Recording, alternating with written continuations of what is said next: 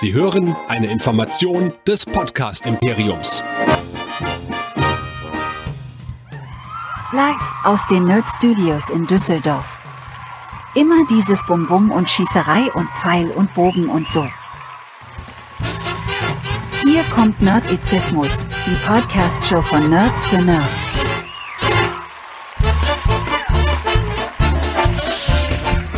Heute mit Hero Nerds, dem Superhelden-Podcast. Und hier sind eure Gastgeber. Hier sind Chris und Michael. Da sind wir wieder. Herzlich willkommen zu Hero Nerds, dem Superhelden-Podcast hier bei nerdizismus.de. Mein Name ist Chris und wie immer zum Besprechen mit dabei. Heute jetzt ganz in Rot und äh, ich habe meinen Hintergrund auch auf Rot gestellt. Ja, wobei eigentlich müsste ich meinen auf Blau stellen.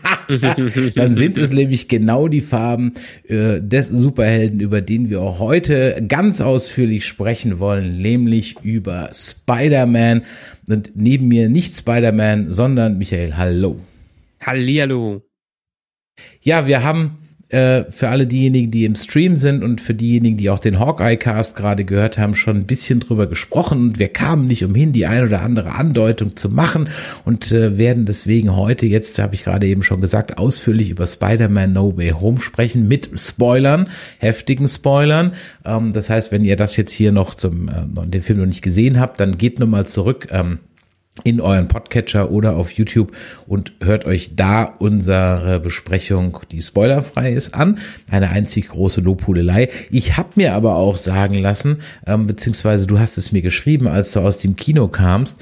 Also das ist ja, also ich bin, ich glaube, ich kann dich ja gleich gar nicht bremsen. Ja, ich bin, ich bin ja wirklich sehr gespannt, was du über diesen Film zu sagen hast. Und äh, Gib doch mal eine ganz kurze Version von dessen, wie man uns erreichen kann für alle, die aus irgendeinem Grund heute zum ersten Mal da sind.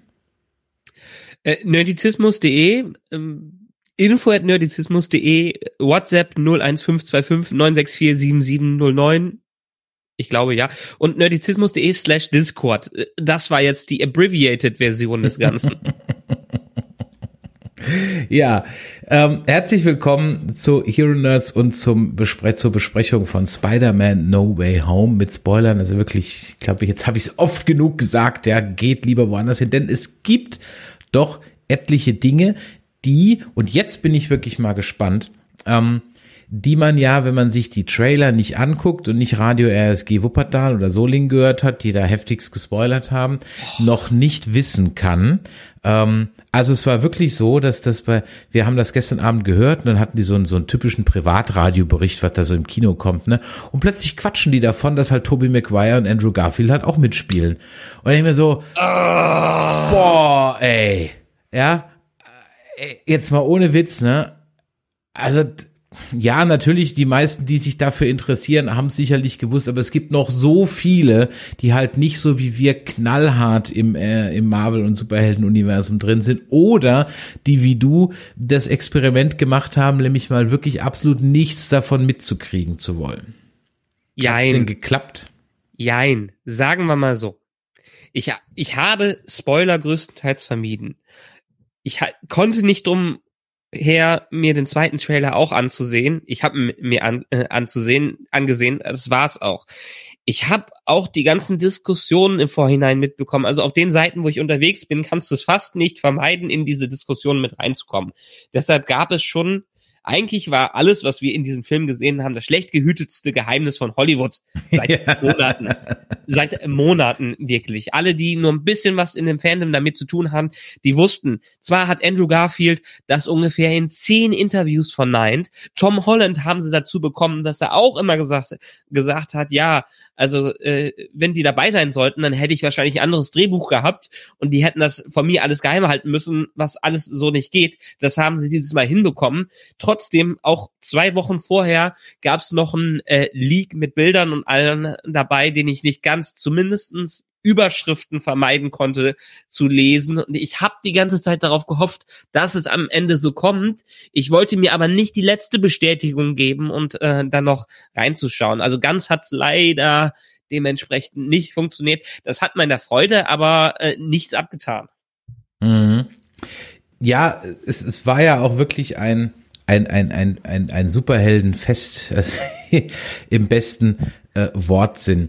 Wir haben ja wirklich alles dabei. Und ich muss ganz ehrlich sagen, ich habe, wie präsent waren dir die Spider-Man-Filme mit Tobey Maguire und Tom Holland ähm, äh, und, und, und Äh, Andrew äh, Andrew Garfield. Garfield noch? Wie präsent waren die dir eigentlich noch? Sagen wir mal so, Andrew Garfield geht so. Ich habe die ein, zwei Mal gesehen, aber wie viele andere auch, sind die ja nicht unbedingt die Highlights des Ganzen. Das war einer der Gründe, warum wir Tom Holland überhaupt jetzt im MCU gesehen haben, weil die Trilogie, die gewollte Trilogie komplett nach hinten losgegangen ist.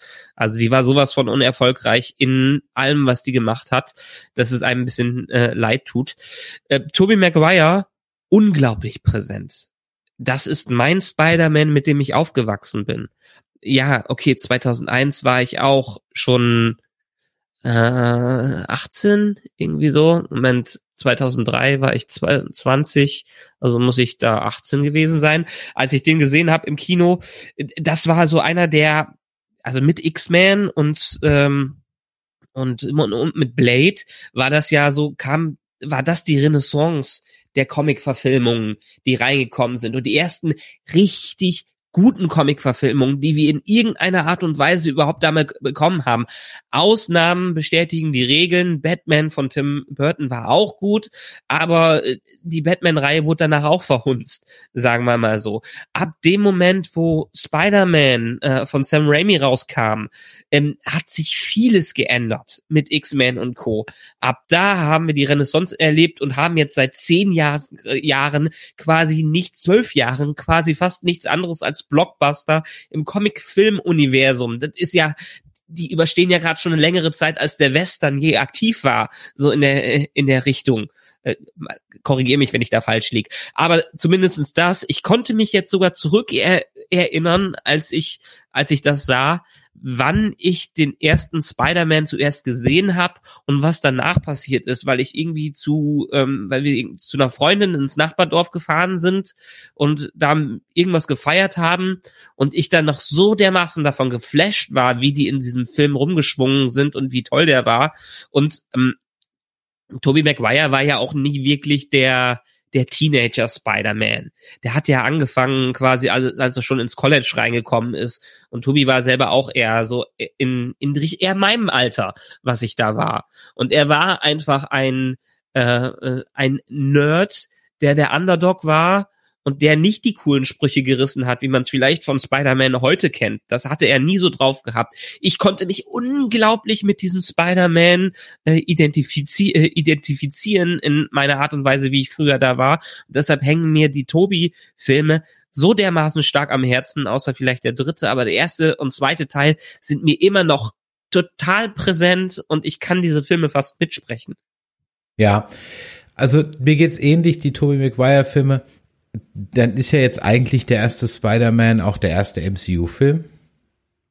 Ja. Ähm, ja, nicht, könnte man nicht so argumentieren. MCU, aber erweitertes Universum. Ja, ne? aber man könnte jetzt so argumentieren. Ja. Und äh, die sind mir in der Tat wirklich sehr präsent. Jetzt der erste und zweite, der vermischen sich so ein bisschen. Der dritte ist dann durchaus sehr präsent, leider negativ. Den fand ich auch wirklich nicht gut, weil der dritte wollte einfach zu viel. Da hatten wir ja dann so ein Venom, ach, so Pseudo-Venom drin.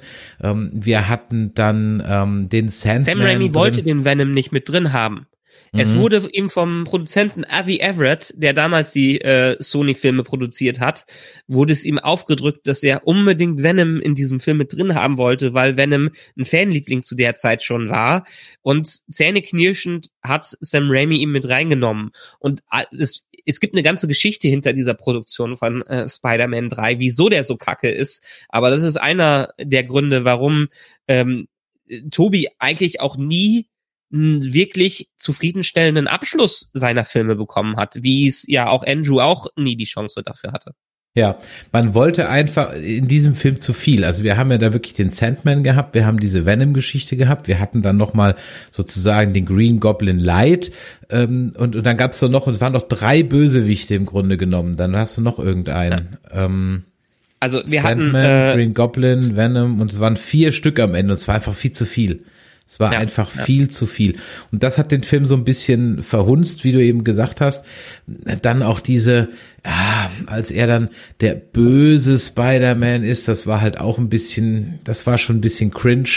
Ähm, teilweise die Szene so, ja, okay. Und dann war das Franchise es ist, ja das, auch es ist das bisschen, beste Meme, was es von Spider-Man gibt. genau. Und da war das Franchise ja auch ein bisschen tot, unter anderem natürlich auch wegen dieser dubiosen Rechte-Geschichte, dass das bei Sony liegt und nicht bei Disney und Marvel und bla und Pure Peng. Nee, nicht, nicht ganz, nicht ganz. Es, jahrelang wurde ein Spider-Man 4 vorbereitet. Ähm, es gibt Skripte dazu. Und man könnte wahrscheinlich eine ganze Doku dazu machen, was in Spider-Man 4 hätte reingehen sollen. Aber irgendwann sind die Verträge ausgelaufen und das alles im Sand verlaufen, so dass Sony gesagt hat, ja, ähm, wir können eigentlich nicht mehr warten, bis dieser Film irgendwann produziert wird, weil der Vertrag von Sony für seine Figuren im Spider-Man-Universum besagt, die müssen alle x Jahre die in dem Film verwenden, äh, sonst gehen die Rechte an Marvel zurück. Und deshalb ist auch zum Beispiel der Amazing Spider-Man einer der eher schlecht bewerteteren äh, Spider-Man-Filme, weil er ein absoluter Schnellschuss war. Die mussten was rausbringen, sonst wäre Spider-Man zu Marvel zurückgegangen. Das ist ja so ein bisschen wie die Geschichte mit den Fantastic Four. Auch da muss ja sozusagen regelmäßig irgendwas gemacht werden, damit die Rechte nicht an irgendwen zurückfallen und dementsprechend kommt da halt ganz oft leider halt auch nur Grütze raus. Ja, ja, genau. Dann hatten wir diese Amazing Spider-Man-Geschichten dann halt mit Andrew Garfield und die habe ich ehrlich gesagt nur jeweils einmal geguckt. Äh, war also da nur der Vollständigkeit halber äh, sie geschaut, weil ich zum einen erst mal Elektro als Bösewicht eher so sub interessant fand. Ja, so, hm, hab ich nicht so nicht so ganz rausgeholt und im ersten Teil, wer war denn da überhaupt im ersten Teil? Lizard. Richtig, der Lizardman, das war, also das waren halt auch zwei hm, suboptimale äh, Bösewichte. Man hatte natürlich, habe im Green Goblin natürlich das schon mal verbraten und wollte dann das jetzt nicht unbedingt sofort nochmal machen. Aber ich sag mal, es war sowieso dem Otto Normal-Zuschauer da draußen schwer zu vermitteln, warum der jetzt schon wieder einer ist. Und äh, Ja. ja, das war natürlich vom Grundsatz her schon etwas unglücklich. Ja, und äh, auch wie man so zwanghaft versucht hat, den anders wirken zu lassen Mhm. als die Tobi-Filme. Allein mit der Herkunft von Spider-Man, dass, okay, wir haben von den Tod von Onkel Ben nochmal, aber die, die Eltern haben ja im ersten, in der ersten Trilogie gar keine Reihe, äh, gar keine Rolle gespielt. Und jetzt hat man so zwanghaft versucht, eine Origin Story mit reinzubringen, dass er am Ende sogar in Teil 2 nur der einzige war, der überhaupt hätte Spider-Man werden können, was so ein bisschen gegen das Ethos vom Spider-Man des Everyday Superheroes geht, wo man allein an sowas wie Miles Morales und in den Comics sieht, dass durch dieses Unglück einfach jeder Schuljunge dazu hätte werden können und nur Peter äh, äh, und vor allen Dingen Peter Parker äh, die Rolle für sich angenommen hat. Ähm, und das ging in den Garfield-Filmen leider komplett dagegen, auch wenn ähm, der Regisseur beider Filme Mark Webb hieß. Ja, und deswegen ging die dann auch so ein bisschen unter und natürlich, und das auch das muss man halt dann eben sagen, dass man halt mit Tom Holland dann auch für die ähm, MCU Spider-Man-Geschichten auch sozusagen, also das passt halt wie Arsch auf Eimer. Wo du gerade eben noch gesagt hast, Tobey Maguire war schon einen Ticken älter. Ähm, Andrew Garfield hatte halt nicht ganz so das Charisma für so einen, für so einen Peter Parker, war halt Tom Holland vom Alter her, auch von seiner, von seinem Erscheinungsbild her. Ich meine, der hat ja so ein unschuldiges Bübchengesicht, ja, das ist, das ist ja unglaublich, ja. Ähm, Er war gerade mal 20, als der in Civil War aufgetreten ist. Genau, dem kaufst du halt dann im Zweifel auch Ja. noch den 16-, 17-Jährigen ab. Das geht, wohingegen halt andere, die schon knapp 30 sind oder so und dann nochmal einen Teenager spielen sollen, das wird immer, ist immer ein bisschen grenzwertig. Ähm, Und von daher hatte man da ja wirklich seinen, seinen Spider-Man gefunden, der auch ja im MCU erstmal nur sozusagen ausgeliehen war. Genau, total. Die haben einen kleinen Vertrag gemacht, nachdem äh, Spider-Man 2 in die Hö Amazing Spider-Man 2 in die Hose gegangen ist, wollte Sony sich das doch irgendwie retten, wollte aber auch nicht mit totalen Flops weitermachen. Also hat Marvel sich die Chance ergriffen zu sagen, ey, okay, wollen wir nicht da so eine Kooperation machen, die dann am Ende dabei rausgekommen ist. Es war, glaube ich, ein Vier-Film-Deal oder ein Drei-Film-Deal für das Ganze wo fast auch schon nach äh, Far From Home Schluss, ge äh, Schluss gewesen wäre, weil sich dann ähm, der Deal ausgelaufen hat und Sony schon wieder halb dachte, können wir selber machen. Das war eine ganz, ganz komische Geschichte von äh, vor zwei, drei Jahren, als das rauskam. Da ging es wahrscheinlich um viel, viel Geld, einfach nur, warum die äh, das Pokerspiel sich da geleistet haben in der Öffentlichkeit, dass man erst gesagt hat, ja, Tom Holland ist raus und äh, dann war am Ende doch wieder nicht raus. Ich fand viel spannender, als der damals reingekommen ist. Und ich weiß noch, irgendwie hatte ich es dann auf meinem Handy gelesen und das war seit Monaten die Gerüchte, dass irgendwann das kam und plötzlich kamen die damit raus, Spider-Man im MCU. Wow, das war der Hammer. Ich meine, Spider-Man ist eigentlich einer der ersten Avengers, die dabei sind. Der ist der Vorzeigeheld für Marvel. Das ist eine Tragik, dass die dass Marvel den nicht selber im Besitz hat in den Filmrechten. Und als das dann realisiert wurde, dachte man ja, das würde niemals so werden, allein wegen den Amazing Spider-Man-Filmen. Und dann ist es so gekommen. Und äh, dann hat man zwei relativ erfolgreiche Fil Filme gemacht. Ich meine, Homecoming fand ich gut, der hat Spaß gemacht. Tom Holland hat wirklich eine Energie in das Ganze mit reingebracht, die die beiden Spideys vorher nicht hatten. Und ich war jetzt ehrlich gesagt nie Comicleser. Spider-Man war für mich Spider-Man in dem Moment, wo er mit Toby angefangen hat, weil ich eher, eher Disney-Leser war. Aber die Comicleser sagen ja auch weiterhin, Toby, äh, äh, Tom, Tom, Toby, Tom. Äh, Tom ist der derjenige, der äh, der endlich mal ein Spider-Man ist, wie er auch in den Comics ist. Äh, clever, äh, dann teilweise vielleicht etwas tollpatschig äh, und einfach unglaublich energiegeladen. Und das hat man erste Mal in diesen Verfilmungen gesehen, die auch ganz tief verwurzelt waren mit, mit allen anderen Marvel-Filmen. Ja, und wie gesagt, auf so vielen Leveln funktioniert der einfach richtig gut, so dass man sich ja jetzt auf diesen Film gefreut hat. Nach einem, ich sag mal, okayem Auftakt, also den ersten Spider-Man, auch noch mit Michael Keaton als, als Vulture. Hm. Oh, Michael Keaton war doch äh, wahnsinnig da drin. Ja, der Vulture ist vielleicht nicht unbedingt der tollste ähm, Bösewicht, aber Michael Keaton, allein die Leinwandpräsenz von ihm in den Szenen, wo er jetzt nicht im Kostüm gesteckt hat, der war doch unglaublich bedrohlich da. Ja, ja, hab mich jetzt aber nicht so, also der Film hat mich nicht, nicht ganz so äh, äh abgeholt. Muss er war nett, sagen. er war nett, genau. sagen wir mal so. Und dann hatten wir aber das ähm, Far From Home, ähm, der ja wirklich, ja, eine richtig Action-Comedy war, wo äh, Jake Gyllenhaal als Mysterio, ganz ehrlich, äh, hä? Es war so, ja, weg mit dem, der, den braucht keiner. Der war uninteressant, der war eh nur fake ähm, im Grunde genommen nur das Vehikel, um diesen Film einzuleiten. Ja, denn so, so ein bisschen schon. Ich meine, er hat dann nachdem Tony St im ersten Spider-Man hat ja Tony Stark so ein bisschen die Mentorrolle übernommen.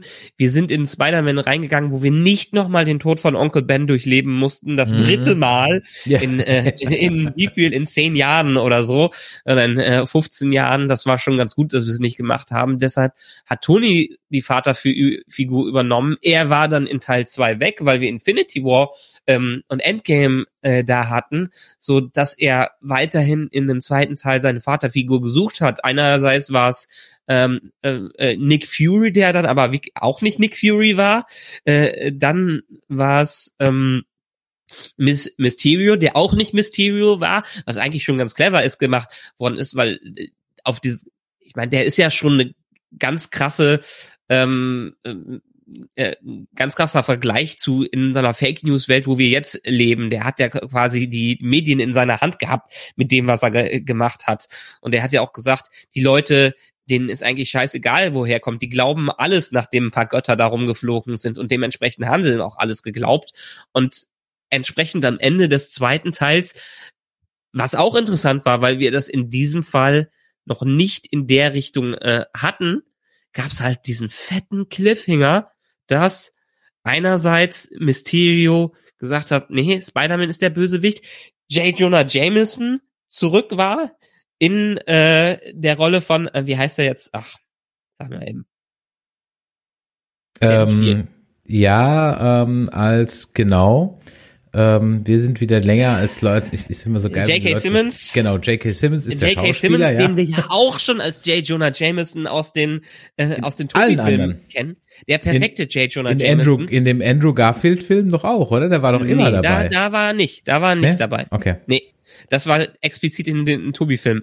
Ähm, und der taucht plötzlich auf als J. Jonah Jameson, wo alle gesagt haben, boah, geil, er ist zu, zurück. Wow, was machen die, äh, machen die jetzt noch? Und dann, das krasse, Peters Identität wurde offenbart, was man aus den Comics etliche Jahre zuvor in, ähm, äh, in einem eigenen Spider-Man äh, äh, mit drin, äh, drin hatte in einer ganzen Comic-Reihe, die dann leider nicht so gut gelandet äh, äh, geendet ist und die Mephisto als Bösewicht hatte. Passend zu Mephisto. Co, ne? da ist er wieder. Naja. Und, und, und so beginnt die, äh, dann dieser Film quasi eins zu eins mit dem Ende von Far From Home. Fängt No Way Home an. Mhm. Und schön zu sehen, im Grunde genommen so ein bisschen die Verweise auf die, und so wäre es ja wirklich, du kannst ja dann, und äh, das dazu passt, was der Stefan im, im Chat schreibt, ich fand beim ersten Spider-Man so toll, dass man endlich etwas bei Tageslicht stattfand.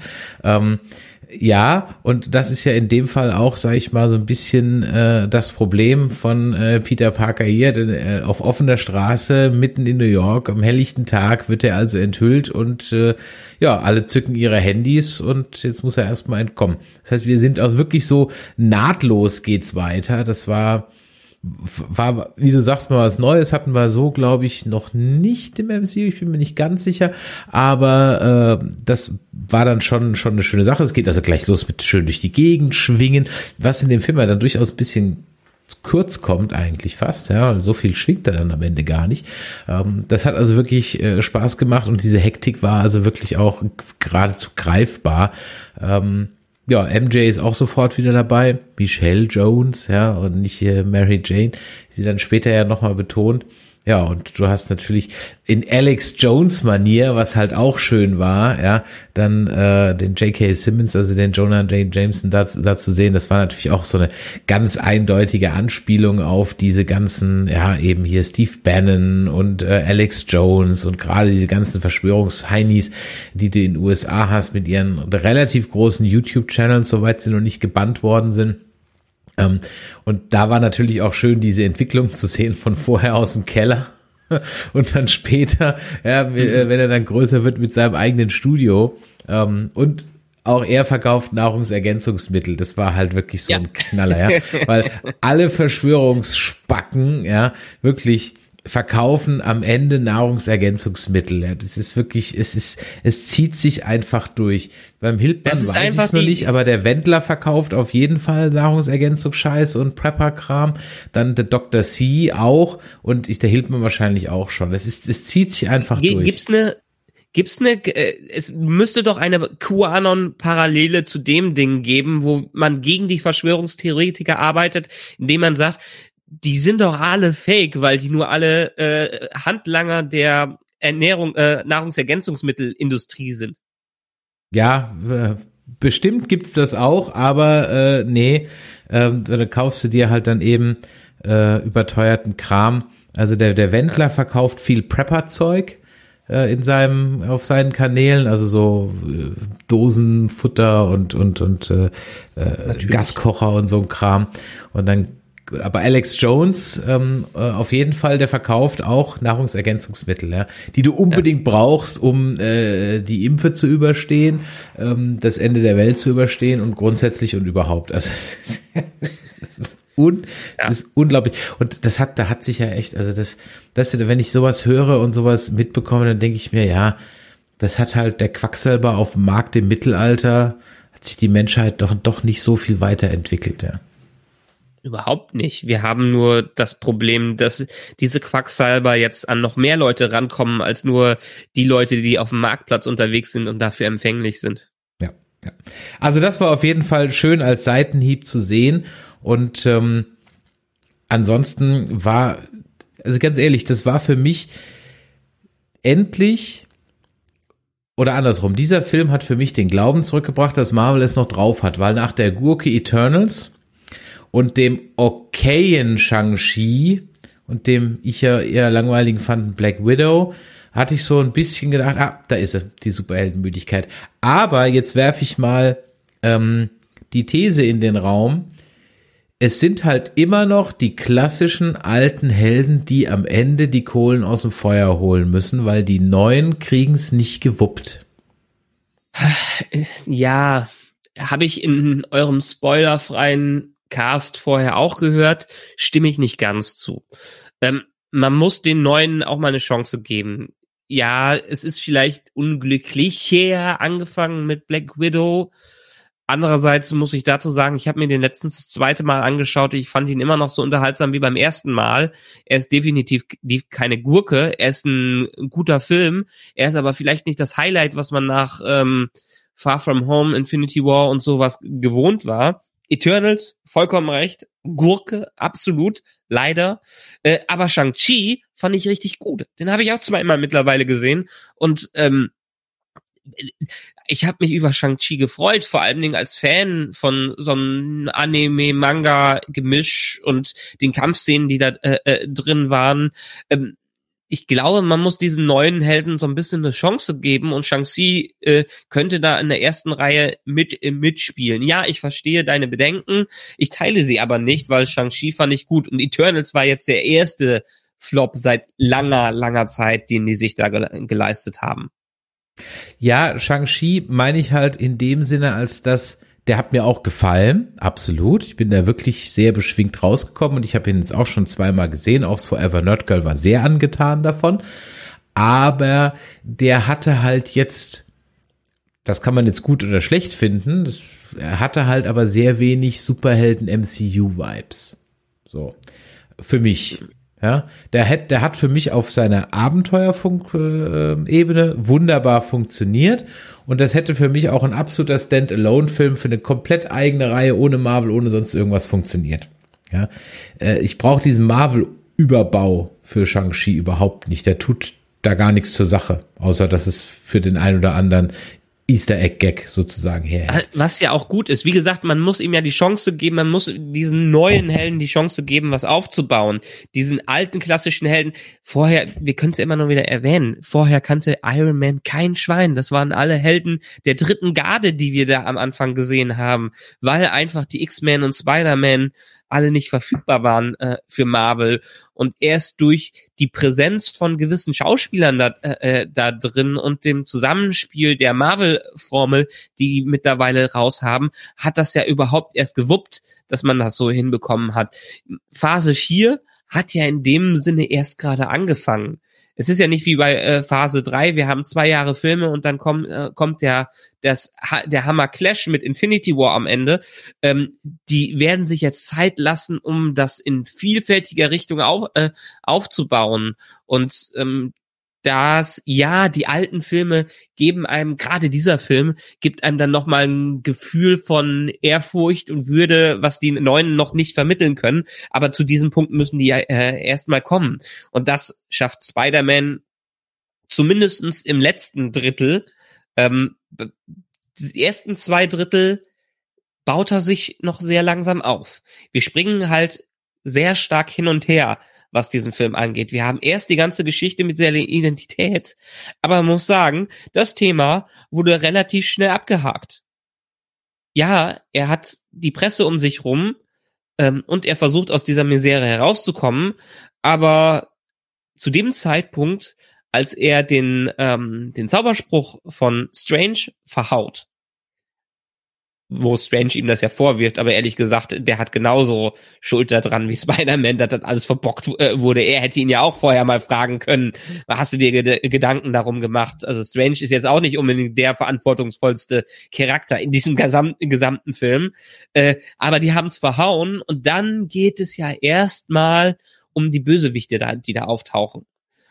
Ähm, und das ist jetzt dann einfach nur stumpfer Plot, der da vorankommt. Wir haben eine kleine Verfolgungsjagd, wir haben äh, neue Leute, Leute, auf die er sich einstellen muss, und dann haben wir natürlich noch die Ebene äh, dabei, die Nostalgie-Ebene, dass ein ähm, verjüngter äh, äh, Doc Ock drin reinkommt, dass ein Green Goblin dabei ist, dass ein Sandman äh, mit reinspielt und dass ein Elektro mit reinkommt, wo dann man ehrlich gesagt Comic-Fan, Comic-Film-Gucker sein muss, um sich an viele von denen äh, äh, zu erinnern. Ich weiß nicht, wie sehr außer bei den Tobi-Filmen äh, die meisten Bösewichte dann noch im Gedächtnis von den Leuten hängen geblieben sind. Mhm. Ja, ich sag mal, Gedächtnis ist so ein gutes Stichwort, denn dieser Film ist, und ich finde, wie selten äh, ein MCU-Film, krass voll mit Easter Eggs. Also das ist ja ähm, nicht nur natürlich auf die Filme dann mit mit Tobey Maguire und Andrew Garfield, da kommen wir gleich nochmal, aber auch auf auch auch so ähm, wirklich die die die Anschlussfähigkeit dieses Films an die alle anderen ist wirklich, finde ich, noch krasser als sonst. Also das fängt ja zum Beispiel schon dabei an, dass MJ ähm, permanent die Kette trägt, die ihr, ähm, äh, äh, glaube ich, der Peter geschenkt hat, als sie da irgendwo in Prag sind. Oder irgendwo kauft ihr, glaube ich, eine Kette oder in diesem einen Souvenirladen irgendwo. Ne? Mhm. Ähm, und äh, äh da hat er sie dann im trägt sie trägt sie am Anfang und dann auch am Ende. Ja, abgesehen davon hier äh, äh, Zendaya ja, endlich mal hat sie was zu tun. Endlich hat sie was zu tun. Ja. ja äh, in Dune wird sie hoffentlich noch was zu tun kriegen. Aber äh, äh, hier hat sie endlich was zu tun. Dann, da war ich mir gar nicht sicher. Man sieht dann dieses äh, ähm, äh, Rogers the Musical da, da war ich mir gar nicht sicher, na, ob sie das nicht vielleicht noch nachträglich reingepackt haben, das von Anfang an drin war. Keine Ahnung, ob das von, oder ob man das noch Ich glaube, es, es muss drin gewesen sein. Schau dir mal die ganzen Zufälle an. Wir haben den Vincent D'Onofrio Reveal in der mhm. Woche, wo No Way Home rauskommt. Ja. Das wird kein Zufall sein. Ja, da hast du recht, da hast du recht, da hast du recht. Ja. Und das erste Mal hat das Kino wirklich gejubelt in der Pressevorführung, als dann äh, Charlie Cox als Matt Murdock aka Daredevil dann da saß. Ich meine, Kevin Feige hat es ein paar Wochen vorher schon rausgebracht und gesagt, ja, wenn es ein Daredevil im MCU gibt, dann wird der einzige, der ihn spielen äh, wird, Charlie Cox sein. So ein bisschen grob übersetzt von dem, was er gesagt hat. Auch hier wieder eins der schlecht gehütetsten Geheimnisse Hollywoods. Das Ding äh, floss schon vor, vor einem halben Jahr, von neun Monaten durch die Gerüchteküche durch. Und alle haben sich drauf gefreut, ja, wird es eine vierte Staffel Daredevil geben und so weiter. Äh, ich musste auch über beide Gesichtshälften so dermaßen grinsen, als ich ihn dann gesehen habe. Er hat eine kleine Rolle gehabt, aber allein die Bestätigung am selben Tag. Ich habe die Folge, äh, der, der, äh, die Folge Hawkeye vor, vor diesem Film gesehen, bevor ich da reingekommen bin. Äh, allein Charlie Cox da wieder zu sehen als Matt Murdock in der kleinen Szene und das, ja, war ein bisschen Faust aufs Auge, dass er dann noch den Stein aufgehalten hat, der da reingeflogen ist. Gut, äh, war ein kleines, ist ein, ist ein absoluter Fanservice, ist nichts anderes als Fanservice, diese Szene. Muss man sagen, die Hälfte des Films sind Fanservice. ja. Aber als, äh, als, als Fan ist man glücklich in dem Moment, wo man es sieht. Und ja, äh, zumindestens das Kino, wo ich drin war, relativ voll an dem Tag. Ähm, hat auch, wow, er ist da, aber auch nicht noch ein bisschen verhalten noch in dem Fall. Es waren halt die Leute, die es kannten, die Daredevil kannten, waren happy darüber, aber die krassen Reaktionen kamen dann erst später. Ja, ich, ich greife jetzt mal ein bisschen vor, um echt zu sein, das war das, war das in der Pressevorführung schon die krasseste Reaktion, weil alles andere, ist in der Pressevorführung von so einem Film hocken eigentlich nur Nerds. Ja, ja. Ähm, da hockt nicht mal ein Wolfgang M. Schmidt, der guckt sich das meistens immer extra an, sondern da ist eigentlich eher hier ähm, der, na, ähm, nicht der Streter vom anderen, wie heißt er, der Streter Podcast, doch der Streter, ähm, nee, mein Gott, du weißt, wie ich meine die immer weiß, Platz eins anführen und wir nur auf Platz zwei kommen in den iTunes-Charts, ja. Shame on you. Ähm, du weißt, wen ich meine. Ähm, Komme ich gerade nicht drauf. Und und und und äh, hier ähm, der Alper von Cinema Strikes Back äh, etc. Äh, Ivan ähm, von Movie Pilots und so weiter. Also Ja, das es sind, halt schon, dieselben schon so Gesichter, die da und, sind. Genau. Und es sind natürlich dann auf der und der Feuilleton ist da. Ja. Ja. So, der der Feuilleton ist da und der geht natürlich immer sehr pikiert aus einem Marvel-Film raus. Und so, oh, der Untergang des Abendlandes und wie kann man sowas nur gut finden? Ähm, aber sie kommen dann auch immer brav, ne? Es ist nicht so, dass sie, ja, sie kommen dann schon immer brav. Und äh, ansonsten hocken dann natürlich dann die, die, die Nerds drin. Und die wussten natürlich in dem Fall schon, was kommt. Aber bei dieser Charlie Cox-Geschichte mit Murdoch, das war halt eben nicht so klar. Das hat man vermuten dürfen.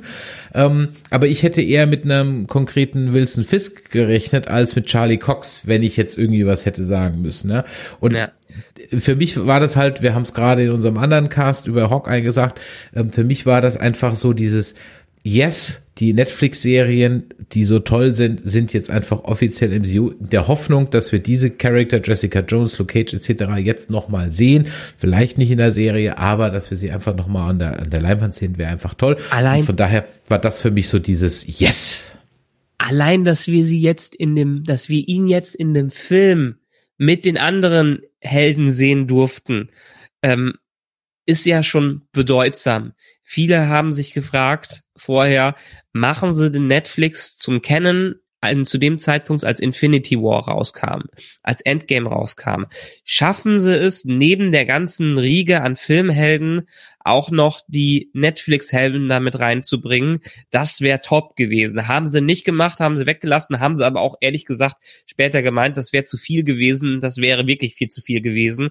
Und jetzt, wir haben es außer ein, zwei Sachen in Endgame hat man den, ich glaube William Darcy hieß er, den ähm, äh, den Assistenten von dem alten Stark gesehen.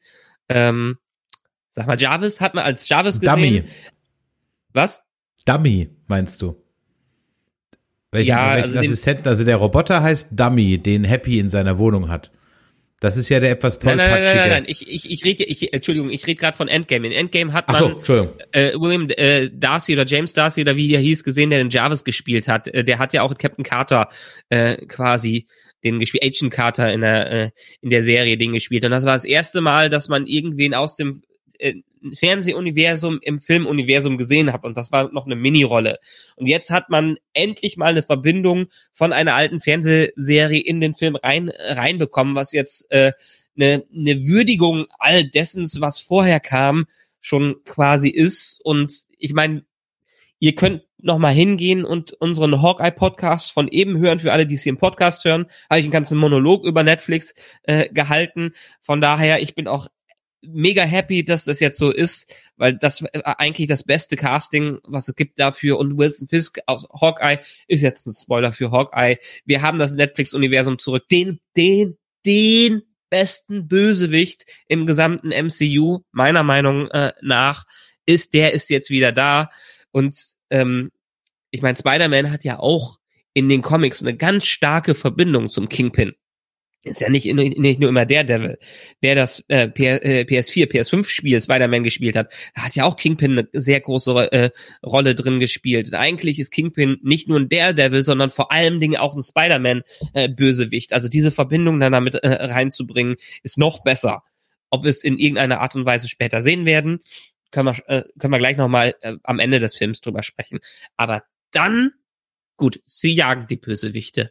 Ab irgendeinem Zeitpunkt ist dann natürlich, es geht nach hin, hinten los. Es ist äh, totaler Charme, dass man vor allem drin äh, Alfred Molina und ähm, Willem Dafoe nochmal wieder sieht. Willem Dafoe, der wirklich ja alles rausholt, was er in seinem Spiel von Norman Osborn mit drin hatte, wunderbar äh, umgesetzt. Auch diese äh, diese Zwietracht, die er drin hat, diese Gespaltenheit äh, äh, zwischen dem Green Goblin und seiner Norman Osborn Persönlichkeit, ganz, ganz wunderbar. Und dann kommt der große Clash und ein Punkt, den hat mir kein Spoiler vorher gesagt, mit dem habe ich überhaupt nicht mehr gerechnet, äh, dass das in irgendeiner Art und Weise passiert. Wir haben die große Expo, äh, äh, den Ausfall der Bösewichte. May rennt die Treppe runter, wo man schon eine Vorahnung hat, jetzt muss gleich irgendwas Böses passieren. Explosion von äh, von Green Goblin, so dass äh, May von von der Explosion direkt getroffen wird. Sie steht da noch, sagt diesen Satz, with great power comes great responsibility und man weiß in dem Moment, Nein. holy shit. Ja. Ja. Also da habe ich Gänsehaut bekommen, als äh, äh, äh, das war. Und ehrlich gesagt, äh, bei, bei vielen anderen MCU-Filmen, da ist bisher, ja, es war eine gewisse Traurigkeit bei manchen Dingen mit drin und man hat auch gesagt, wow, aber diese Emotionen ins Traurige hinein, das hat für mich noch kein MCU-Film außer diesem jetzt gerade geschafft, mit dem Tod von äh, Tante May das so reinzubringen und der der der Trauer und der Wut, die dann Tom Holland rüberbringt, für mich phänomenal und bei mir sind äh, auch Tränen geflossen und neben mir wurde im Kino laut geschluchzt. ja, vor allem, weil es endlich mal auch ein bisschen anders inszeniert war. Ja. Ja. Äh, als sie aufstand, dachte ich, ja, äh, ah, okay, hätte ich jetzt gedacht, dass du stirbst. Okay, hast es doch geschafft. Und dann kam der Satz nicht so, ah, okay, okay, okay, okay, okay. Ähm, was ich an dem Film schön fand, dass, also wie immer, das Ding gewinnt keinen Innovationspreis, Haken dran. Das ist solide Comic Action, aber, aber, aber, aber, aber im Vergleich zu, und wir haben äh, drüber gesprochen im letzten Cast über Hawkeye, fand ich halt den letzten Tobey Maguire mit seinen vielen Feinden einfach zu viel. Das war too much. Ja. Da konnte sich der Film überhaupt nicht entscheiden. Hier im Grunde genommen ja potenziell das gleiche Problem, aber es fühlte sich nicht so an.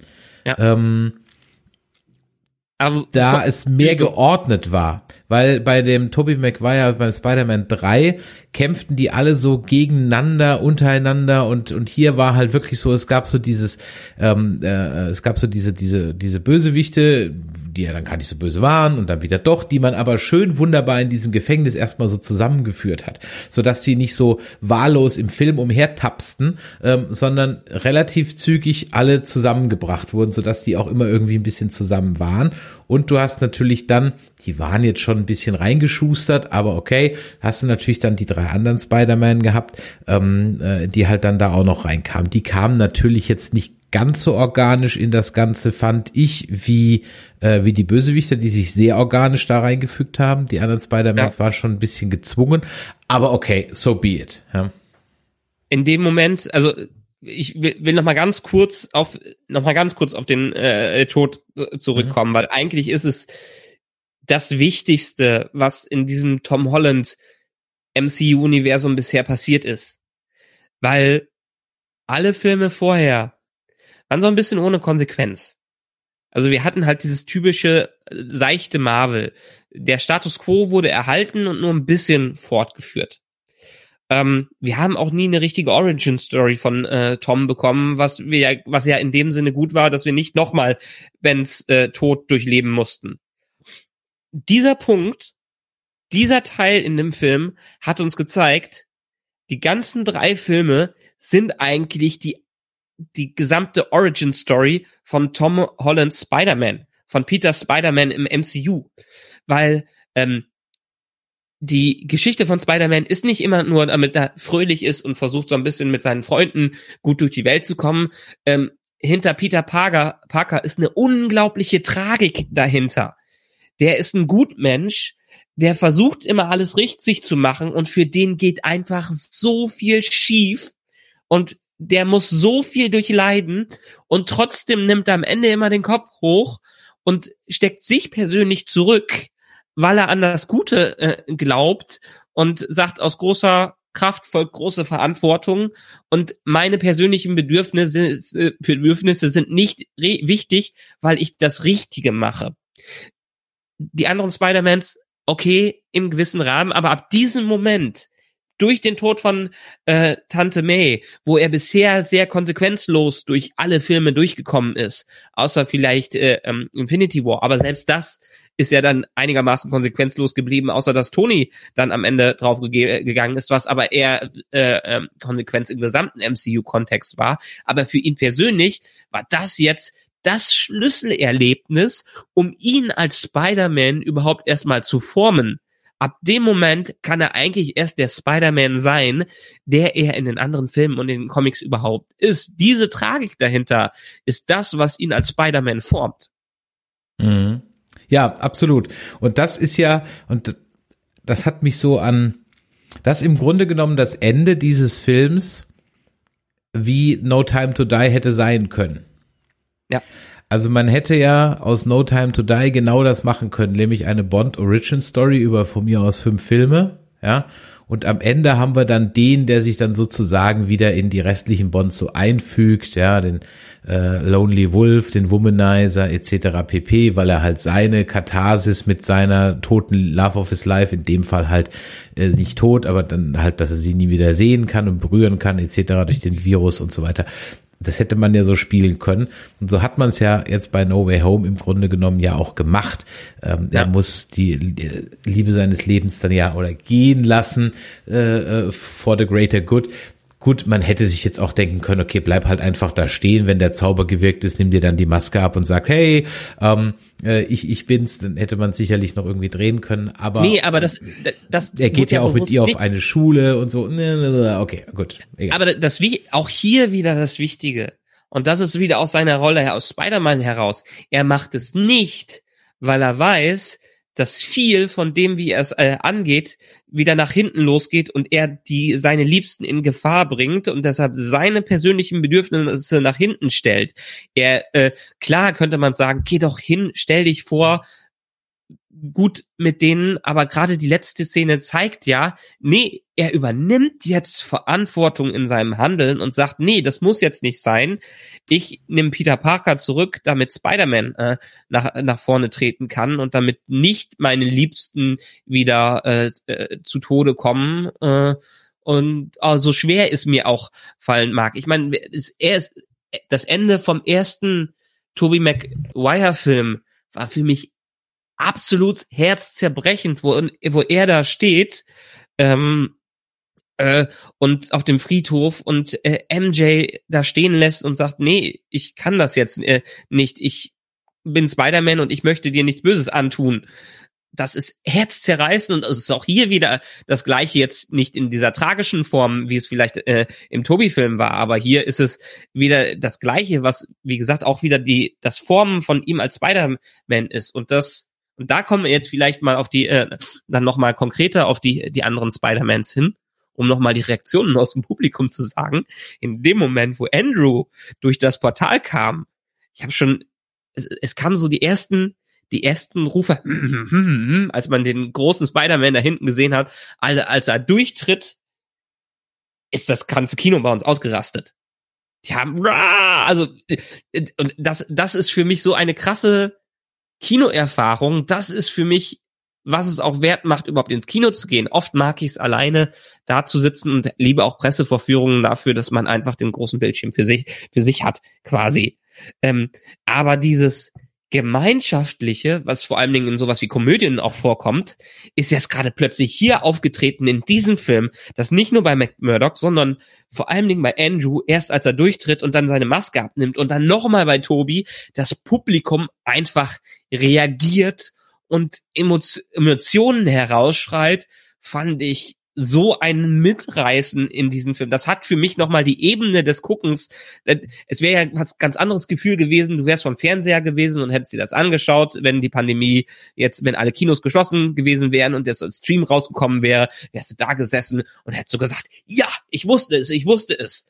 Aber jetzt sitzt du wie bei so einem Fußballspiel, vielleicht am besten für dich, Eishockey oder Fußballspiel vergleichbar, ähm, sitzt da und das Publikum, was ein Nerdhaufen ist, reagiert völlig mit einem Aufschrei und mit Überraschung und mit Glück, dass das auftaucht. Und das fand ich so krass mit zu erleben im Kino, dass es allein das für mich dieser Film wert war. Da bin ich völlig bei dir. Also wie gesagt, bei uns waren die der Presseverfügung die Reaktion nicht ganz so krass, aber äh, ich habe ja nebendran das Forever Nerd Girl gesehen, das hat sich ja gefreut wie ein Schneekönig. Ja, die saß ja mit ja. einem Dauergrinsen drin und konnte ja gar nicht mehr aufhören.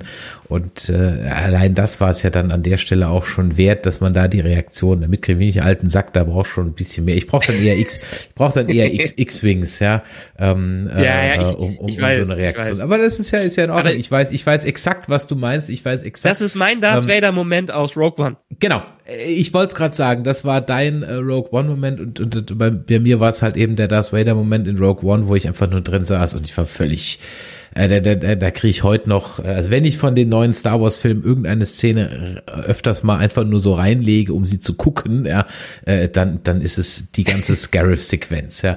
Also Ja. das ist äh, ist einfach da Ja, hat dann aber- jeder so sein. Aber das sind eben Filmmomente, die dann beim Nerd die richtigen Knöpfe drücken. Das war beim Ghostbusters eben auch schon so und die mir dann eben zeigen, okay, da sind Leute da draußen, die verstehen dann, was sie in dem Moment einfach erreichen wollen. Nicht mehr und nicht weniger. Das ist ja der Punkt. Nicht mehr und nicht weniger. Und wenn man sag ich mal, das bewiesen hat, dass man sowas kann, dann ist man auch als Fan dann auch bereit zu sagen, okay, jetzt darfst du beim nächsten Mal gerne was Neues machen. Ja, ähm, Genau. Und hier ist es ja, es hätte ja auch so daneben gehen können. Oh. Die hätten irgendwie auftauchen Oh, ja. können im letzten. Ich hätte, ich habe eher was erwartet, wie es bei Ghostbusters war, ohne zu spoilern, die am Ende auftauchen und so ein bisschen im Endkampf äh, aushelfen. Aber du sagtest ja, die die Bösewichte waren organischer drin als die Spideys. Ähm, fand ich fast beim nach dem Überlegen darüber fast umgekehrt. Äh, übrigens Reaktionen ich habe noch nie gesehen, dass mir im YouTube so viele Reaction-Videos mit abgefilmten Spider-Man-Versionen vorgeschlagen wurde, äh, wie einfach die Leute darauf reagiert haben. Und du fühlst dich einfach nochmal ins Kino versetzt, wenn du diese abgefilmten Versionen mit dem Reveal von Andrew und Toby äh, siehst. Und ähm, auch das, also ich muss sagen, sie haben es gut gemacht, dass sie Andrew als erstes mit reingebracht haben.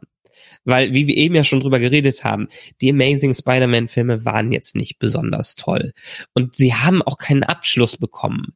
Aber Andrew Garfield ist so dermaßen damals auch in der Rolle aufgegangen und hat auch viel Lob dafür bekommen.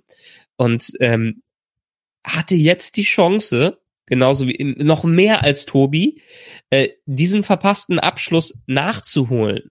Und ich weiß nicht, ob es dir aufgefallen ist, aber Andrew Garfield, zumindest ist mir, der hatte so offensichtlich viel Spaß in dieser Rolle. Der war wie ein kleines Kind zu Weihnachten wieder darum gehüpft ist äh, äh, in, in seinen Szenen. Und das hat einfach Spaß gemacht, ihm zuzusehen. Selbst dieses draufgehauen, wo die später sagen, you are amazing. Ja, Amazing Spider-Man. Äh, deshalb äh, sagen die das, weil seine die Amazing Spider-Man-Filme waren. Aber äh, so wie er es gespielt hat und so wie es rübergekommen ist, hat er das verdient, dass sie ihm diesen Abschluss gegeben haben. Ja, I mean, you were kind of lame. Also das war schon, da war schon, es war schon fast grenzwertig viel Meter bei Andrew McGarfield, ja. Äh, weil wirklich knallhart adressiert wurde, okay, du bist eigentlich der unbeliebteste von allen, was jetzt so den, den kommerziellen Erfolg angeht, ja, über deine Filme redet auch eigentlich gar keiner mehr und sei dankbar, dass du hier mitmachen darfst, ja. Äh, das, das war schon, hatte schon irgendwie was und er war sich halt auch dessen bewusst und das war, ja, das war halt einfach wirklich nice. Ähm, ich fand es auch Ja, wirklich ich- toll, dass, dass Tobey Maguire einfach auch älter sein durfte. Dass man Ja. da nicht irgendwie noch jetzt eine CGI künstlich verjüngte Version reingebracht hat oder keine Ahnung was, sondern dass man wirklich jetzt einen 50-Jährigen da reingebracht hat oder neun, äh, 47, wie alt er ist. Und beide haben ja im Rahmen der Story auch vollkommen Sinn für Tom Holland äh, gemacht, für seinen Peter.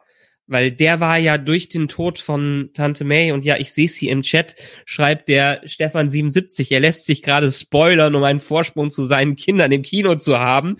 Wie wir gesagt haben, wir spoilern hier alles bis zum bis zum geht nicht mehr. Und deshalb versuchen wir versuchen wir auch unser Gefühl äh, damit äh, rüber zu äh, zu bringen, was da passiert ist. Aber ähm, die die beiden, nachdem Tante May gestorben ist, war brauchte er irgendeinen Anker, irgendjemanden, der ihn wieder aus dem Loch rausgeholt hat. Das konnten seine Freunde ganz offensichtlich nicht sein. Es wäre nett gewesen, wenn äh, M äh, MJ und Ned das hätten sein können, aber diejenigen, die nur nachvollziehen konnten, wie es ihm ging, selbst in der Szene, als er gesagt hat, ja, sie hat gesagt, aus großer Kraft, großer Verantwortung, haben die seinen Satz vervoll, vervollständigt. Da hat er gesehen, er ist nicht alleine und er kann das Ganze überwinden und die sind für ihn die Mentorenrolle, um ihn aus diesem Loch rauszuholen, um ihm zu sagen, als Spider-Man kannst du und musst du mehr sein als nur ein Teenager, der ein bisschen rumhüpft und Netze ver, äh, äh, verschießt. Und deshalb fand ich äh, das, also ohne, ohne die drei, klar war ganz vieles Fanservice drin und war ganz viel Meter, so viel Meter, für, für viele wahrscheinlich zu viel. Für mich war es in Afterlife zu viel. Ähm, für mich ist es hier genau gerade grenzwertig äh, richtig. Ähm, aber sie waren einfach das Vehikel für ihn, äh, damit er sich, damit er wusste, was er für Potenzial noch als Spider-Man entwickeln konnte, neben dem, dass er ihnen geholfen hat, mit ihren Traumata abzuschließen, weil ein Spider-Man, weil sie haben ja ihre Traumata dadurch erlebt, dass nicht nur Onkel Ben gestorben ist, sondern dass sie einfach dafür sorgen mussten, dass viele Bösewichte bei denen gestorben äh, sind, wegen denen draufgegangen sind am Ende. Mit dem Tod von den Bösewichten mussten ja noch leben, die im Spider-Man-Universum ja sowieso immer den Anspruch hatten, es waren eher die Guten, die auf dem falschen Weg äh, abgekommen äh, sind durch eine eigenpersönliche Tra Tragödie. Die Bösewichte haben ja in Spider-Man immer Peter Parker gespiegelt, quasi eins zu eins. Und jetzt hier dieser Film sagt ja, nee, es gibt die Hoffnung, es gibt eine neue Hoffnung. Äh, es gibt die Hoffnung, dass äh, äh, äh, man auch die Bösewichte aus diesem Loch rausholen kann und du kannst besser sein, um sie besser zu machen. Ich hätte es nicht schöner sagen können, ja. Und es ist, deswegen haben auch diese Entwicklungen so Spaß gemacht, dass sie halt eben auch im Endkampf dann erstmal jeder für sich kämpfen, merkt, wow, das klappt nicht und dann müssen wir da äh, zusammenarbeiten. Ja, das war auch ein bisschen Haut drauf, aber es war schon okay. Es war schon im Grunde ja. genommen okay. Und ich fand auch diese Szene, die hat mich am meisten gecatcht, als halt jeder von seinem Schmerz sozusagen berichtet, ja. Ähm, ja. Äh, und, und das war auch nochmal gut, gerade bei dem Andrew Garfield, dass er auch nochmal diese Gwen ähm, Situation nochmal, weil die hatte ich ehrlich gesagt so gar nicht mehr auf dem Schirm. Ja. Ähm, äh, und ich habe es dann nochmal geguckt, es ist ja eigentlich ganz dramatisch. Das heißt, er rettet sie ja, glaube ich, eigen, er kriegt sie noch mit dem Web ähm, und dann bricht aber ihr, ihr Rückgrat oder irgendwie sowas. Also das ja, war ja, irgendwie sie, sowas. Sie ne? fällt, sie, fällt, fällt runter, er kriegt er sie im letzten Moment noch, aber ja. äh, sie ist, sie schlägt halt trotzdem noch irgendwie auf oder so. Oh, ich habe dieses Geräusch aus dem Film noch im Ko äh, Kopf, ja. wie es einfach dieses Knack. Genau, das, oh. richtig. Und ähm, das war so, also das brauchtest du auch nochmal, natürlich auch, um später den MJ-Moment dann von, von, äh, von Tom Holland da natürlich auch zu verstehen. Aber das war von allen top gespielt, das kam glaubhaft rüber und das war dann auch ähm, so dieser, dieser gegenseitige Prep-Talk, den sie dann halt so brauchten, um dann loszulegen. Ähm, das war einfach ja, das hat wirklich eine Menge Herz gehabt, das hat auch gepasst. Was ich mit meine, mit dem nicht ganz so organisch reingefühlt ist, die Bösewichter hatten ja, sag ich mal, ein Ziel, Peter Parker zu finden. Mhm. Und die anderen wurden dann, und da können wir jetzt vielleicht mal über die Sidekicks reden, die wurden ja dann im wahrsten Sinne des Wortes reingezogen, weil der Ned halt jetzt dann auch ein bisschen Magie kann und sagen kann, ich suche jetzt einen Peter Parker. Ähm, äh, da war ich ganz froh, dass sie da jetzt nicht noch irgendwie so den, den Zeichentrick äh, Spider-Man Spider-Schwein reingebracht haben äh, aus dem Multiverse, aber okay. Wir haben es vorhin gesagt, die Sidekicks haben endlich was zu tun und das ist wirklich mal was Neues. Die sind echt nicht nur Stichwortgeber, sondern alle haben wirklich was zu tun.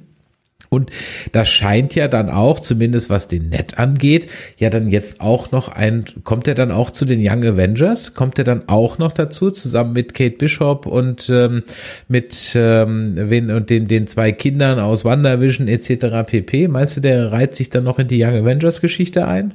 Ich, ich glaube nicht.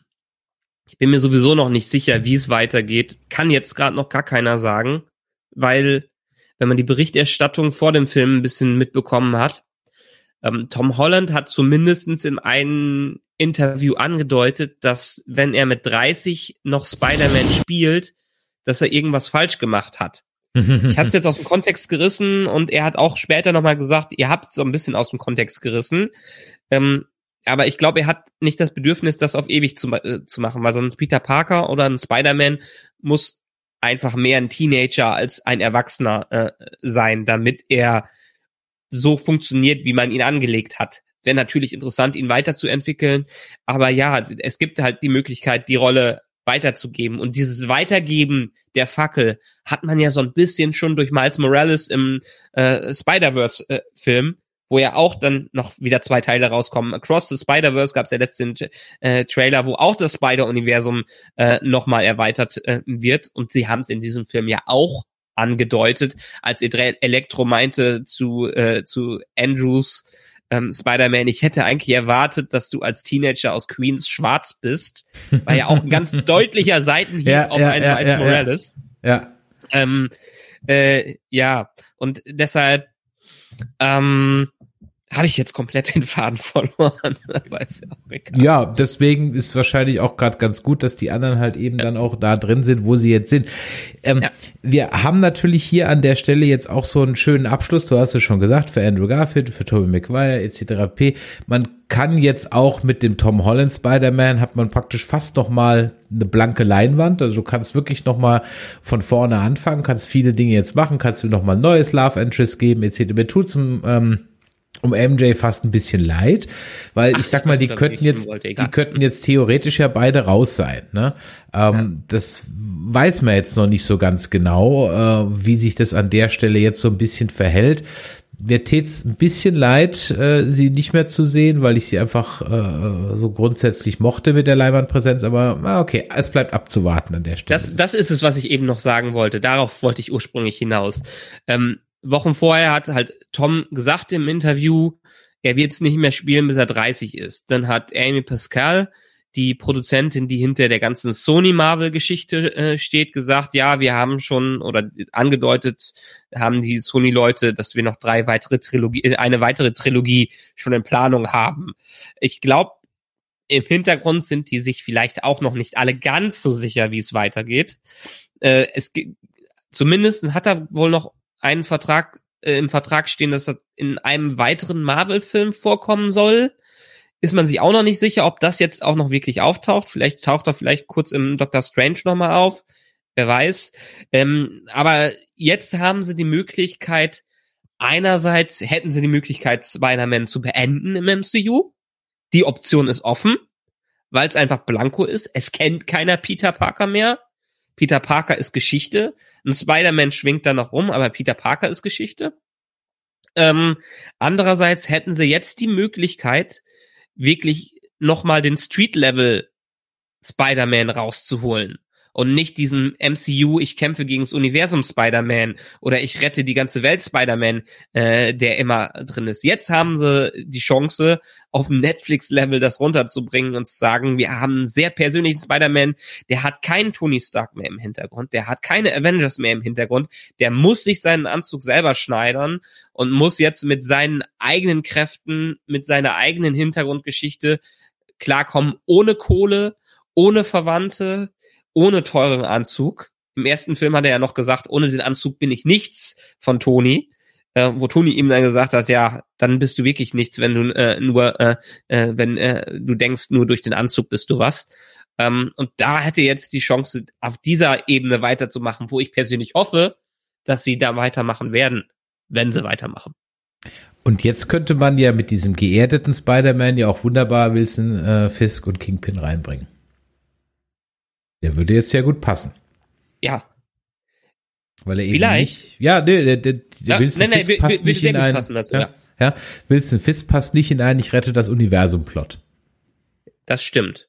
Das stimmt. Und er ist ja auch vor allen Dingen in New York äh, größtenteils unterwegs als, ähm, als Gegenspieler von, äh, von Spider-Man.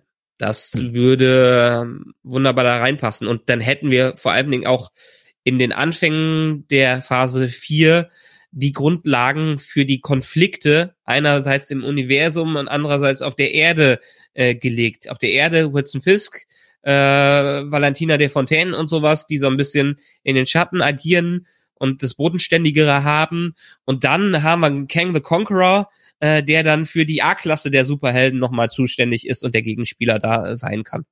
Genau, und du hättest auch mit, äh, ich könnte mir auch gut vorstellen, dass so ein Wilson Fisk, der auf so einen gebrochenen Peter Parker trifft, mit seinen manipulativen äh, Skills, da kannst du wunderbar jetzt was draus machen.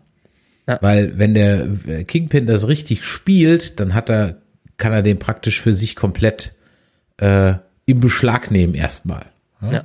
Könnte ich mir vorstellen, dass wir da erstmal so eine Evil Spider-Man-Geschichte so ein bisschen bringen, äh, kriegen, ähm, weil er vom Wilson Fisk einfach manipuliert wird. Vielleicht zum Beispiel gegen Doctor Strange, keine Ahnung.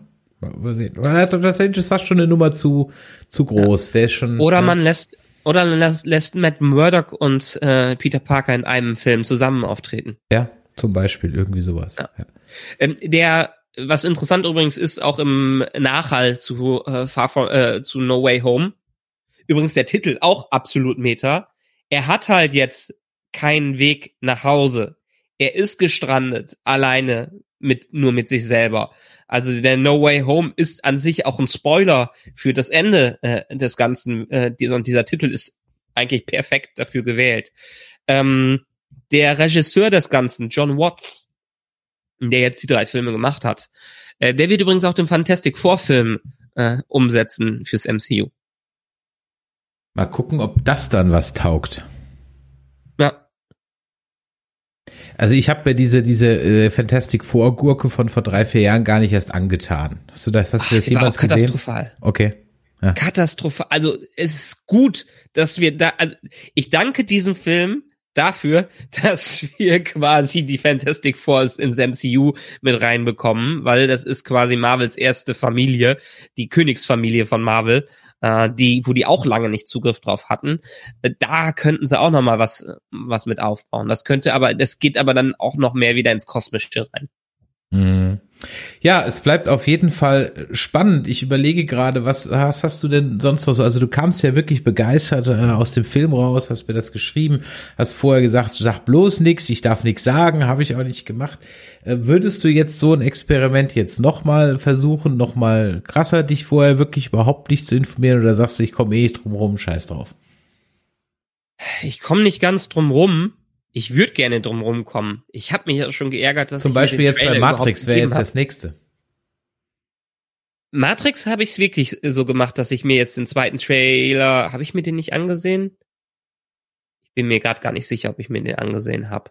Ich habe mir die ersten Kritiken dazu, die Titel davon durchgelesen. Der soll ja auch gut sein. Der soll ja auch ein ganz krasser Metafilm sein, der eher eine äh, äh, nur ein romantischer Metafilm. Äh, bin ich ganz gespannt, was da nächsten Dienstag auf mich äh, zukommt. Zwei Tage noch. Äh, mein Urlaub fängt perfekt an, muss ich sagen. äh, ja, nee, äh, ich bin, ich bin, ich bin absolut begeistert aus diesem Film rausgekommen. Ja, Endgame und Infinity War waren toll. Auch sowas wie der Avengers war, bin ich begeistert äh, rausgekommen. Ich muss aber immer wieder dazu sagen, ich bin mit diesen Helden während des MCUs aufgewachsen. Ich habe Iron Man und Co. erst dadurch kennengelernt, deshalb war Avengers toll, als sie alle zusammenkamen. Endgame hat für mich auch in dem Sinne eine Bedeutung gehabt, dass alle dabei kamen. Ich krieg immer noch Gänsehaut, wenn ich jetzt an diesen Endkampf in Endgame denke. Aber diese Emotionen, selbst wie ich gespoilert wurde, mit denen ich aus diesem Film rauskam, auch wenn der Film seine Schwächen hat, der hat ganz, ganz viele Plotholes, wenn man drüber nachdenkt, die man auch nicht weg erklären kann. Ist okay. Der hat ganz viel, er hat ein paar Pacing-Probleme. Der hat als eigenständiger Film funktioniert, wird er wahrscheinlich Null. überhaupt nicht fun nee. fun funktionieren. Ist okay funktionieren Endgame und so auch nicht. Aber die Emotionen, die dieser Film in mir hervorgerufen hat, äh, ist, sind für mich so krass gewesen, allein aus dem Grund, dass Tobi eigentlich mein Spider-Man ist und was ich eben am Anfang alles, alles erklärt habe. Äh, dieses Experiment würde ich gerne äh, wieder probieren und werde ich auch weitermachen, dass ich nur die Te Teaser mitbekomme. Ich werde es wahrscheinlich nicht immer hundertprozentig durchziehen können, aber es hilft einfach dabei, eine Kinoerfahrung hervorzurufen, die mittlerweile sehr, sehr, sehr, sehr, sehr, sehr selten geworden ist in dieser Art und Weise durch das Internet und durch alles, ähm, was uns mittlerweile so spoilert. Da bin ich absolut bei dir. Ähm, ich weiß noch nicht genau, wie ich es jetzt machen werde. Ich habe mich jetzt für Matrix mal, halte ich mich mal sehr zurück, ähm, äh, was, was Infos angeht. Klar, da habe ich mir jetzt diese Experience da mal runtergeladen auf der PlayStation. Die wird nichts mit dem Film zu tun haben. Ah ja, okay. Ähm, das ist ja schon mal, schon mal ganz gut zu wissen. Aber da halte ich mich mal ehrlich gesagt ziemlich zurück, was das angeht und lass mich auch ein bisschen überraschen. Ich muss gucken, ob ich es in die PV schaffe. Erfahrungsgemäß ist vor Weihnachten einfach immer bei uns noch ein Arsch voll zu tun. Ich muss mal gucken, ansonsten äh, werde ich das ähm, extra nachholen. Ja, ja.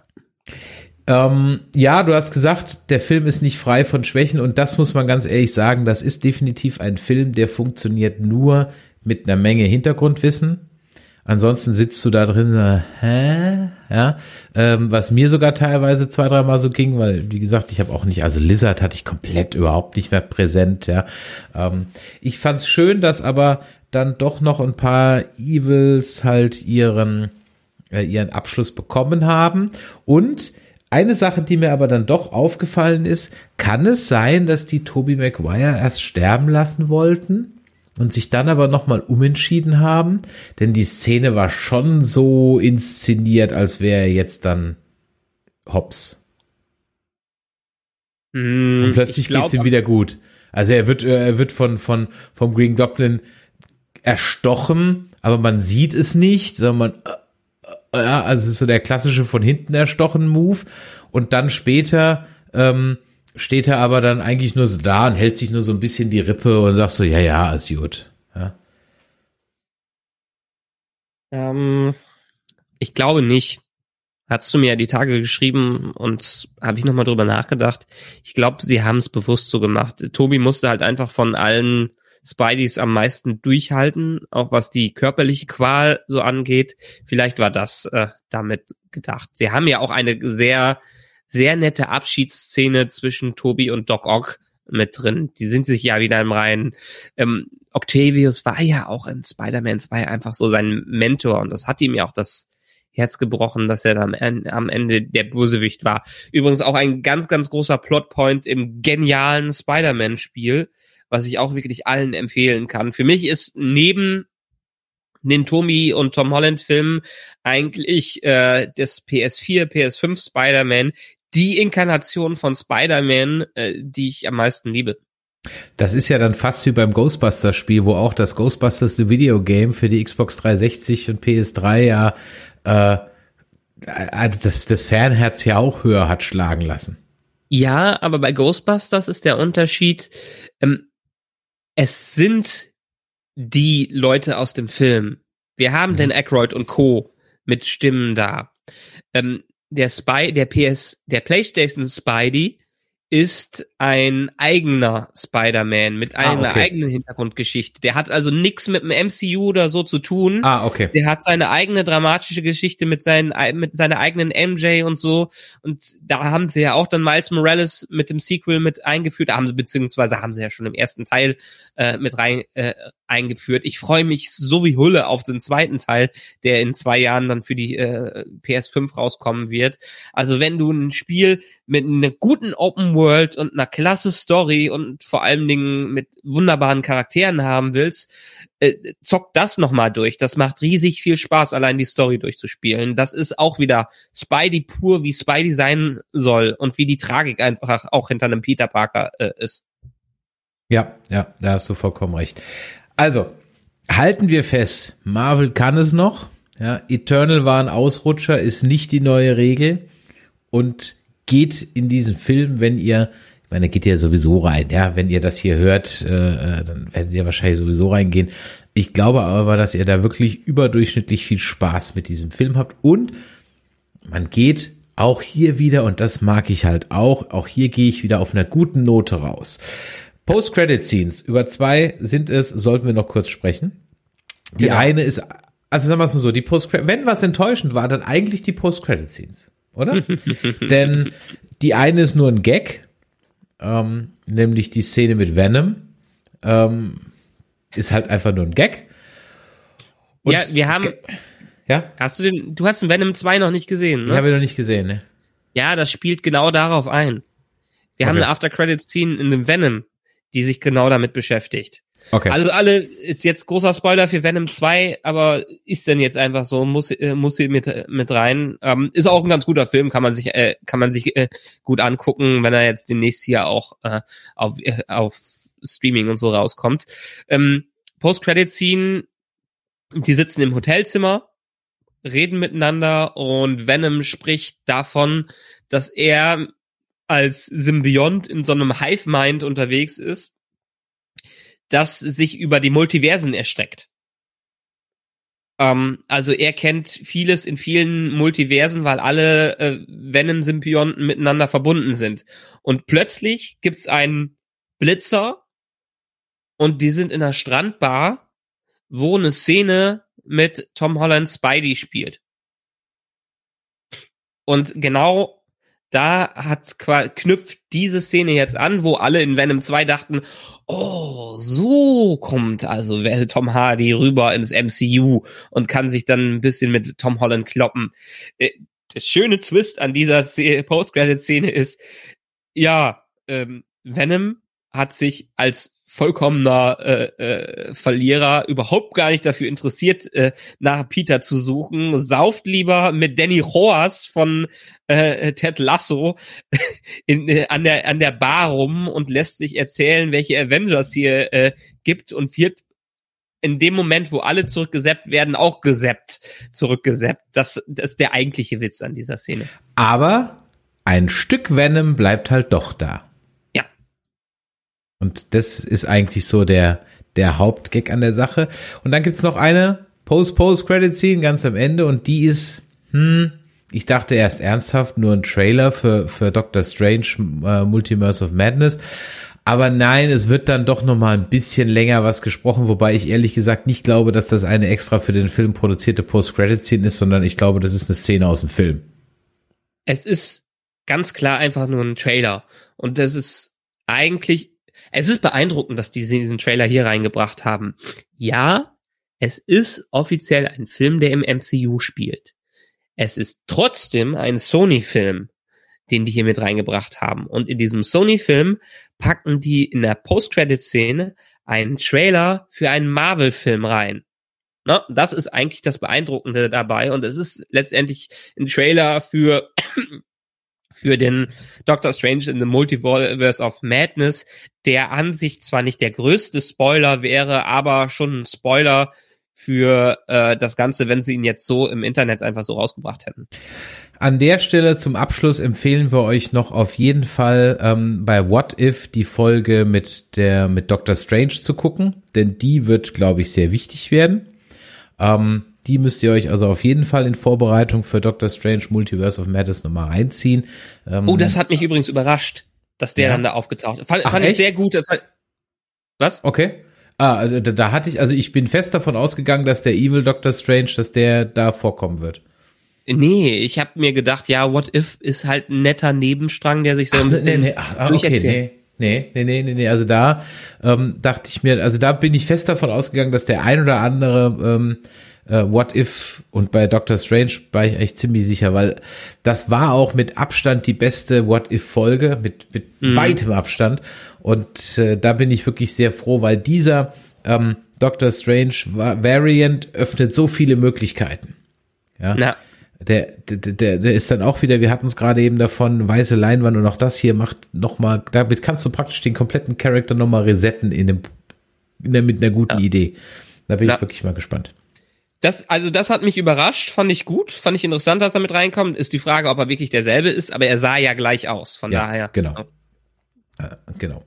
Und, äh, und vor allem solltet ihr euch, sag ich mal, Loki äh, reinziehen, ähm, denn dieses Multiverse da jetzt so völlig unvorbereitet in Doctor Strange reinzufallen, könnte schwierig sein, dem Ganzen zu folgen. Aber man kann es auch gut lösen, indem man durch viel Exposition da wieder rauskommt. Und wenn da jetzt wirklich King the Conqueror und so weiter, dann bist du raus, wenn du den ganzen anderen Kram nicht kennst. Also die machen das schon. Und wenn man sich jetzt eben nochmal die Querverweise von Hawkeye jetzt wieder anguckt, das ist alles schon, damit hatte ich nicht gerechnet, dass es so eng verwoben wird. Mhm. Das finde ich toll. Aber damit hatte ich so jetzt gar nicht gerechnet. Fand, fand ich auch wirklich schön. Das ist, ich finde es gut, dass sie es machen, dass sie endlich mal TV mit Filmen so verzweigen Es Ja. wird natürlich schwerer für auch wieder den Otto Normal Zuschauer, äh, dem jetzt ganz zu folgen. Aber ich habe genug Vertrauen in Marvel, dass es schaffen, ähnlich wie bei Shang-Chi, auch Zuschauer abzuholen, die kein Vorwissen haben müssen für das Ganze. Für die für Serien wahrscheinlich wird man immer ein bisschen was haben müssen. Aber für die Filme, es sind Multimillia äh, Multimillionen-Dollar-Filme, die einfach das Ganze einspielen müssen.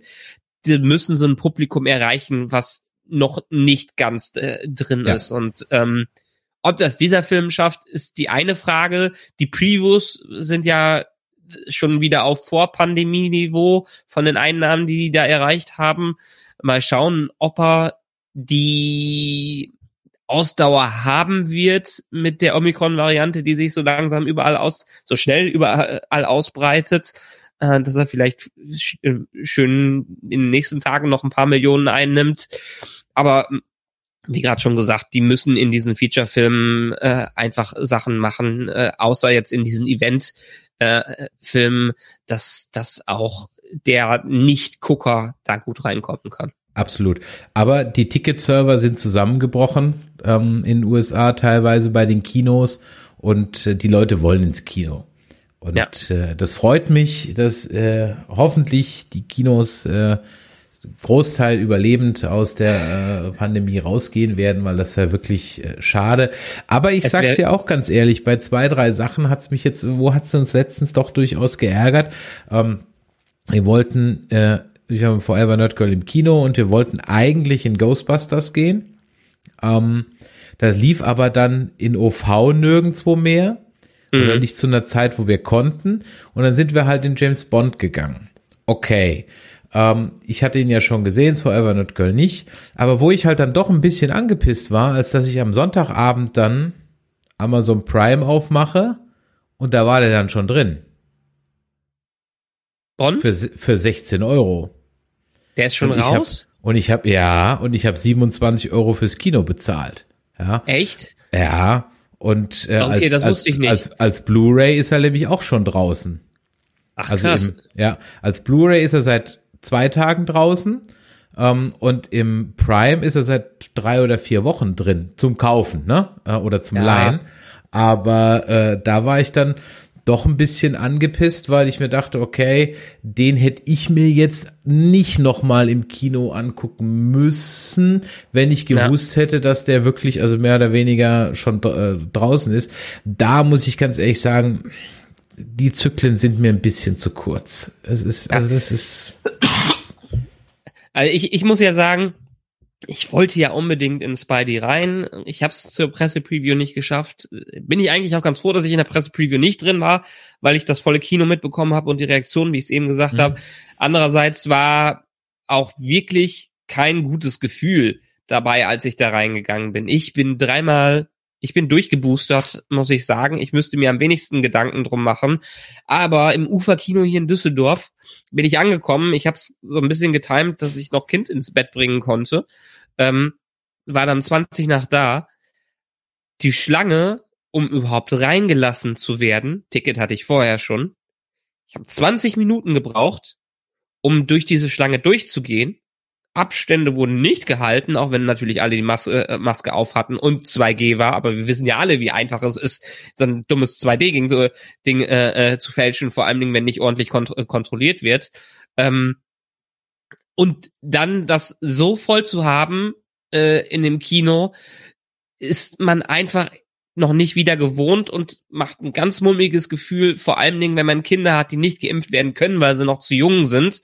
Ähm, überlege ich mir dreimal in so ein Ding ins öffentliche Kino reinzugehen, weil das war mir schon zu viel. Ich war so ein Fanboy, dass ich reingehen musste, ich hatte aber echt kein gutes Gefühl und solange dieser ganze Kack mit der Pandemie noch nicht wieder vorbei ist und wir dann die Omikron und Omega-Variante dann am Ende äh, für sowas bekommen, wird es auch für mich noch dauern, äh, zu solchen Hauptzeiten überhaupt wieder ins Kino zu gehen.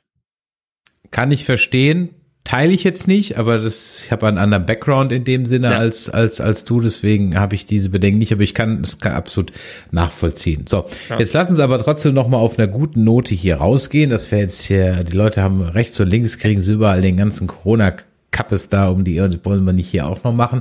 Wie geht's denn jetzt bei uns weiter? Ich muss gestehen, ähm, ich muss das jetzt selber erstmal für mich kurz nachvollziehen. Also wir haben gesagt, bei den Hero Nerds werdet ihr noch eine Folge für äh, Hawkeye bekommen. Das wird aber erst nach Weihnachten passieren. Dann werde ich am, im Moment ist es geplant am 27. Das kann sich aber noch ein bisschen verschieben. Irgendwann zwischen den Jahren mit dem Andreas vom Discovery Panel die zweite Staffel World Beyond besprechen, wenn er wieder wach geworden ist. Das ist, äh, ja, äh, müssen wir mal eben dann schauen. Dann haben wir natürlich nächste Woche keinen Star Trek Discovery Stream, sondern erst wieder die Woche drauf. Das wäre dann, glaube ich, Dienstag, der, lass mich nicht lügen, 28. Da ja. hören wir uns wieder mit Star Trek Discovery. Und dann geht es ja wieder schon Schlag auf Schlag, denn wir haben dann ja The Book of Boba. Da werden oh, wir ja. auch immer alle zwei Folgen besprechen und wir werden auch noch irgendwie was zum Witcher machen, aber das wird nur staffelweise passieren. Das kann auch noch ein paar Tage dauern. Wir gehen jetzt nämlich auch erstmal ein bisschen in den Weihnachtsurlaub. Ich gucke mir die Expans an. Ähm, du guckst was jetzt über Weihnachten? Auch die Expans? Ja, Expans. Vielleicht werden wir Expans auch erst gucken, wenn es durch ist. Ähm, ist die Frage. Wir gucken gerade Lock and Key, die zweite Staffel. Hm. Äh, ich habe ehrlich gesagt, während des Kindes zu Bett bringen, ist in der anderen Ecke mein Handy, dass ich immer mal wieder was äh, mitschauen kann. Ich bin bei Narcos der neuen Staffel. Oh. Äh, mhm. Tiger King habe ich aufgehört, weil ja. äh, war für mich einfach nichts Neues und der Hype ist einfach vorbei. Ja. Äh, von daher. Ähm, ansonsten ja, der Limak ist, glaube ich, nicht dabei. For All Mankind steht auf meiner Liste. äh, ja, ja, mal schauen. Wir hatten ja. ja. eigentlich auch vor, irgendwie zu starten mal bis zur Herr der Ringe Serie, dass wir die Filme alle durchgehen. Mal gucken, ob wir das noch schaffen. Ja, also da äh, bin ich immer noch dabei. Ich habe mir extra äh, deswegen noch die Extended-Version vom Die Schlacht der Fünf Heere vom Hobbit geholt. Die fehlte mir nämlich noch so dass ich jetzt. Stefan 77, du schläfst glaube ich schon ein. Wir haben ja eben gesagt, wir haben, wir besprechen Book of Fat, Book genau. of Boba noch. Aber wir haben, glaube ich, ein bisschen Delay im Stream, daher kann das. Es kann sein, dass wir ein De De Delay haben. Da wurde nämlich gefragt, besprecht ihr Boba Fett? Ja, äh, tun wir. Genau. Das machen wir bei den Jedi Nerds, wieder zwei Folgen. Und äh, da wird es auf jeden Fall dann auch weitergehen. Da freue ich mich noch nicht Ey, so Alter, drauf. Mandalorian Staffel 2 ist schon wieder ein Jahr her. Ja, ja. Aber ich bin, ich bin, was Book of Boba angeht, noch nicht so gehypt. Aber ich lass mich nee. gerne hypen. Aber im Moment ist so, ja, mal gucken, was da kommt. Es ist so, fällt für mich definitiv unter, hätte ich jetzt nicht gebraucht, die Serie. Aber ja. okay. Sie, ja. Sie haben was ja mich, schon irgendein wahnsinniges Cameo wieder angekündigt. Was mich allerdings wirklich durchaus angesprochen hat, war der Trailer zu diesem High Republic Spiel. Ähm, der war ziemlich geil. Also schaut euch mal. Ach so, von äh, von die die von auch ähm, die die PS die anderen PlayStation Spiele da ja. gemacht haben. Wie heißen ja. sie? Äh, Fallen Order, glaube ich. Oder nicht Fallen Order. Die haben ja diese anderen. Äh, äh, ah, ich komme nicht drauf. Da habe ich eins davon gespielt. Ich habe mir mal irgendwie die Kollektion äh, geholt, weil okay. äh, ich komme gleich noch mal drauf. Aber ja, aber das äh, das sah schon geil aus. Muss ich sagen, das sah schon richtig geil aus. Ja, und da freue ich mich so wirklich drauf, vor allem, weil er jetzt seit 14 Tagen endlich auch eine PlayStation 5 bei mir steht. So, in diesem Sinne, wenn euch das heute hier gefallen hat, dann lasst doch mal ein Däumelein nach oben da, schreibt uns eine E-Mail an info.nerdizismus.de oder am besten noch eine WhatsApp an die 01525 977 äh, äh, 9647709 und in diesem Sinne frohe Weihnachten und äh, bis dann. Tschüss.